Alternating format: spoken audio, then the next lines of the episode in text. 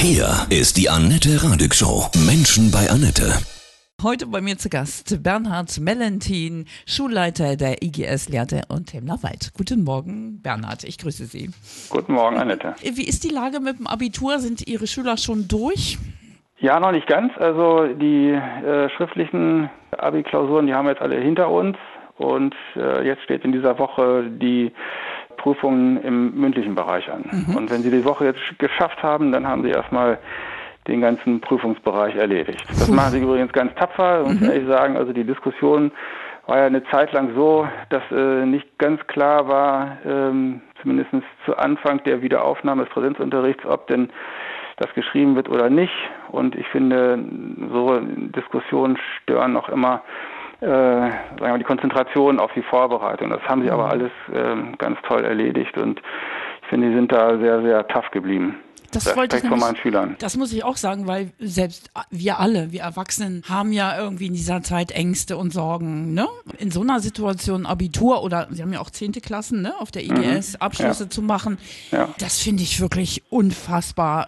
Gab es da keinen Funken von Nervosität? Haben Sie da gar nichts gemerkt? Naja, also erstmal so direkt in Kontakt ist man ja eine Zeit lang erstmal gar nicht mehr gekommen. Mhm. Aber ich habe dann natürlich auch Texte gekriegt äh, von den ähm, Schülervertretern, ähm, sowohl aus 10 als auch ähm, aus 13. Ähm, da ging es natürlich darum, auch was die Landesschülerräte so äh, insgesamt besprochen hatten. Und die Tendenz ging in die Richtung, Schule möge sich dafür engagieren, dass diese Prüfungen abgesagt werden. Und da sind wir natürlich schon im Gespräch ähm, gewesen. Aber insgesamt sind die Dinge dann doch relativ schnell klar geworden. Und insofern die haben sich dann schon relativ schnell auf die wesentlichen Dinge konzentriert und ähm, sind dann dabei geblieben. Also natürlich ist die Sorge, äh, bin ich richtig vorbereitet, habe ich mich richtig vorbereitet, die ist natürlich groß gewesen. Bei den ähm, Abiturienten, da war zum Zeitpunkt des Lockdowns das Semester im Prinzip, das vierte Semester im Prinzip durch. Und dennoch ist es äh, ja verständlich, wenn in der Öffentlichkeit das äh, nicht klar zu dem Zeitpunkt kommuniziert ist, ob die Abi-Klausuren stattfinden oder nicht. Das lenkt ab und angesichts dieser Sache. Und dann muss man ja auch immer noch berücksichtigen, es sind auch einige Schüler dabei, die durchaus in Mehrgenerationensituationen leben. Die haben dann auch Befürchtungen, dass sie sich selber anstecken und dann unter Umständen das nach Hause tragen. Also in dieser mhm. Gesamtsituation so konzentriert zu bleiben. Und ich habe morgens jede Klausur abgeholt. Ich habe alle Schüler begrüßt morgens, um mal zu schauen, wie die Situation ist. Also die waren schon, das war schon klasse, die waren schon tough. Hut ab, stark. Ja, ja. Wie ist das denn jetzt mit den Abschlussfeiern? Ist das aus heutiger Sicht möglich in der alten Form? Große Party mit Eltern, feierliche, wertschätzende Zeugnisübergabe? Ja, also wertschätzende Zeugnisübergabe wird es in jedem Fall geben, keine Frage. Das ist bei uns Kultur diese Dinge dann auch äh, so zu schätzen für die Zeit, die man da investiert hat auf der Schülerseite. Äh, in welchem Rahmen und in welcher Größe ist noch offen. Seit Freitag wissen wir zumindest hier in Niedersachsen, dass es wohl ab 22.06. und das wird wahrscheinlich auch durchaus etwas größere Kreise ziehen unter den Bundesländern, dann Öffnungen geben wird. Und da sind so Zahlen spekuliert, 100, 150, für die es dann möglich sein soll. Und da könnten wir uns das vorstellen, dass wir da durchaus auch im größeren Rahmen mit Eltern unterwegs sind. Vorzugsweise natürlich in Freiluftsituationen, mhm. aber das würde dann auf den Sportplatz gehen. Dann hätten wir einen Ausweichbereich in der Sporthalle. Wir haben eine ziemlich große Sporthalle vor Ort in beiden Standorten. Das könnte ich mir da schon vorstellen. Cool. Ja. Dann werden die Abiturszeugnisse und Abschlussprüfungszeugnisse eingeschweißt, wenn der Schauer kommt, ja?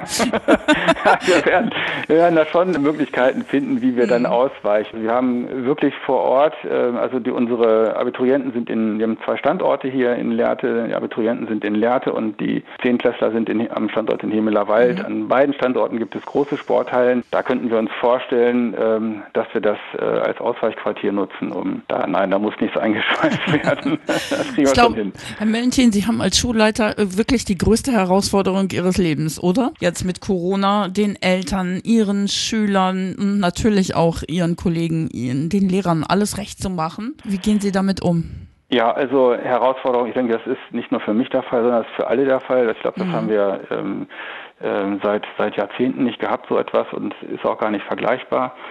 Was, was die Frage angeht, ähm, es allen gerecht zu machen, also da muss ich ehrlich sagen, das ist auch nicht mein Anspruch. Wir wollen jetzt mit Blick auf die Abschlusssituation dann natürlich ähm, vieles gemeinsam veranstalten aber es immer allen recht zu machen, also den Anspruch habe ich nicht. Und ähm, Schule, muss man ehrlicherweise sagen, ist auch ein eigenständiges System, da gibt es Regeln, die, die nutzen wir. Und damit macht man sich nicht immer Freunde, aber wenn man diese Regeln nutzt und ähm, gute Konzepte strickt und dann Schule daran in diesen Konzepten denkt und lebt und wir haben da einen sehr guten Wurf gemacht, dann kann man, glaube ich, insgesamt Kontroversen auch gut aushalten und Positionen beziehen und äh, letzten Endes ist auch das etwas, was Eltern und Schüler auch sehr schätzen. Zeigt Corona jetzt auch, also es gab ja eine lange Zeit, wo die Kinder gar nicht in der Schule waren, mhm. wie wichtig Schule für Kinder ist, Kontakt mit anderen, auch mit den Lehrern?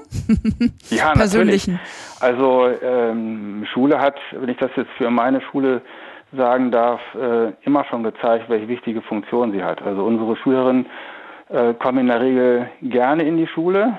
Ehrlicherweise muss man sagen, zwar nicht immer gerne in den Unterricht, aber gerne in die Schule, um sich dann dort auch mit anderen zu treffen. Und ist ganz klar, dass Schule ein ganz äh, wichtiger Ort ist, um diese Kontakte auch zu pflegen. Und ähm, wenn wir stehen jetzt gerade vor der Situation, einen Schulneubau zu bekommen. Und wenn dann auch noch Schule sinnvoll gestaltet und ein schöner Ort ist, dann wird es noch attraktiver, dann auch gerne in die Schule zu kommen. Wird es nach Corona, also durch die ganzen Erfahrungen, die wir jetzt auch machen, Veränderungen im Bildungssystem geben, im Schulsystem auch? Ja, das ist eine gute Frage. Also ich habe zumindest einmal die Hoffnung, dass wir aus dieser Krisensituation einiges mitnehmen, das auch dann den Bildungsbereich ein Stück verändern wird. Also wir haben ja jetzt in letzter Zeit an vielen Stellen die Erfahrung gemacht, trotz einiger abwegiger und skurriler Ideen konnten wir feststellen, dass sich unsere Gesellschaft erstaunlich über alle Schranken hinweg sehr solidarisch verhalten hat und das auch geäußert hat.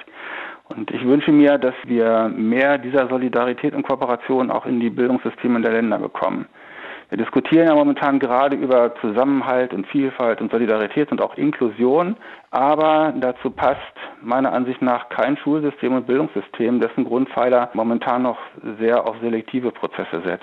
Und ähm, vielleicht nehmen wir auch mal die Erkenntnis mit, die wir aus der Beobachtung der jetzigen Situation haben, dass wir gesellschaftlich alle mitnehmen müssen, um Chancengerechtigkeit äh, herzustellen. Und ich glaube, da kann Schule einen großen Beitrag leisten, ja. Jetzt ist es ja so, bei meinem Sohn zum Beispiel, dass die getrennt wurden, die Klassen mhm. halbiert wurden. Die mhm. eine Hälfte geht die eine Woche zur Schule, die andere die andere Woche.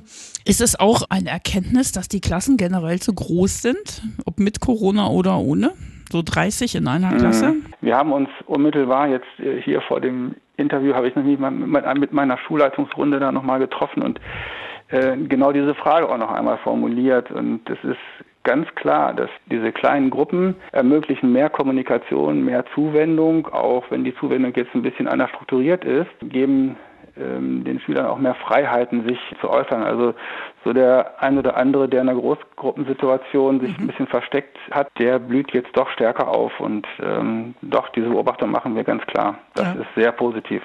Also mein Sohn feiert das. Der hat jetzt ja. nur zwölf Kinder um sich ja. und der findet das großartig. Haben Sie in Ihrem Schulleiterbüro vielleicht so, so einen Spruch mit einer generellen Regel oder einer Lebensweisheit?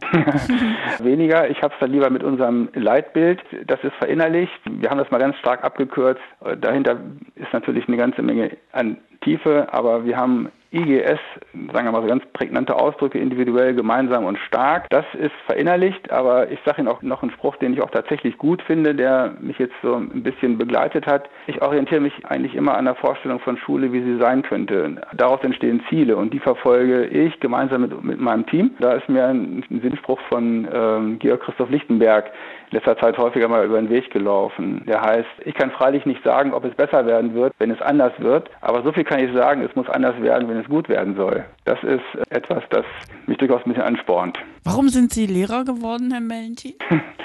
Ich bin als Kind und Jugendlicher bin ich in einem sehr sportlichen Umfeld aufgewachsen, habe da mich in ganz vielen Sportarten ausprobiert und spiele auch heute noch Wettkampftennis und laufe gerne. Da ist ganz früh die Idee mal gewesen und jetzt sich auch verfestigt, einmal Sportlehrer zu werden. Dann kam wie so häufig noch ein gutes Lehrervorbild hinzu Ja, und so ist das dann mit der Ausbildung seinen Gang gegangen. Mhm. Schulleiter allerdings bin ich dann eher unabsichtlich geworden. Ja, aber das war Ihr Auftrag und ist Ihr Auftrag, ob man will oder nicht, ne?